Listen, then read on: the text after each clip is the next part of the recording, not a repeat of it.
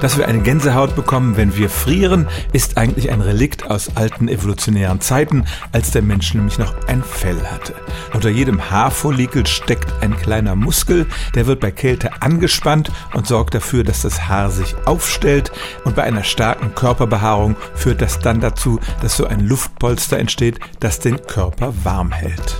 Nur haben die meisten von uns viel zu wenig Haare, als dass dieser Effekt heute noch wirksam würde. Wie ist es nun mit den Toten?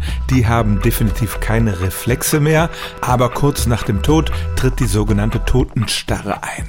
Dabei versteifen sich manche Muskeln des Körpers und das können in seltenen Fällen auch diese kleinen Muskeln unter den Haarfollikeln sein.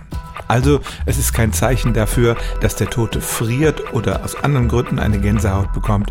Es ist kein körperlicher Reflex, sondern eine Phase im Verfallsprozess, nämlich ein Teil der Leichenstarre. Stellen auch Sie Ihre alltäglichste Frage unter stimmtz.radio1.de.